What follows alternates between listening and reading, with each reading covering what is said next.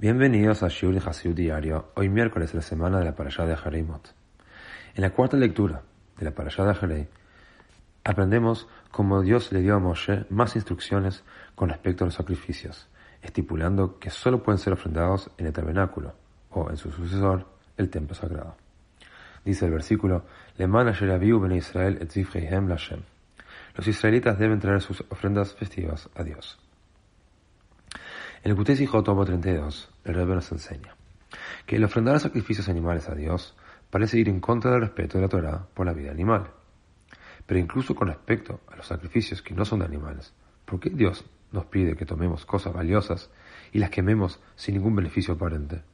Es más, de todos los mandamientos de Dios, ¿por qué es que la Torah se refiere solo a los sacrificios como ser agradables a Dios? Seguramente se complace cuando cumplimos con cualquiera de sus mandamientos.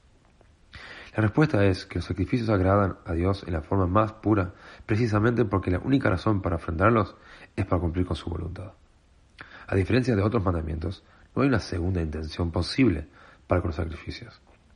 Dado que están claramente en contra de toda lógica, no puede implicar ningún interés propio.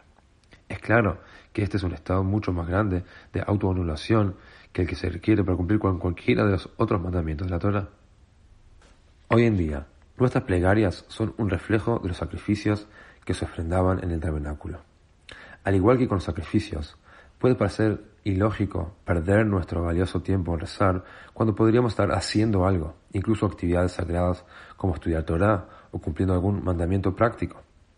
Pero es precisamente al dedicar nuestro tiempo y concentración valiosos en ninguna otra cosa que acercarnos a Dios que nos conectamos con Él de la forma más profunda e íntima posible.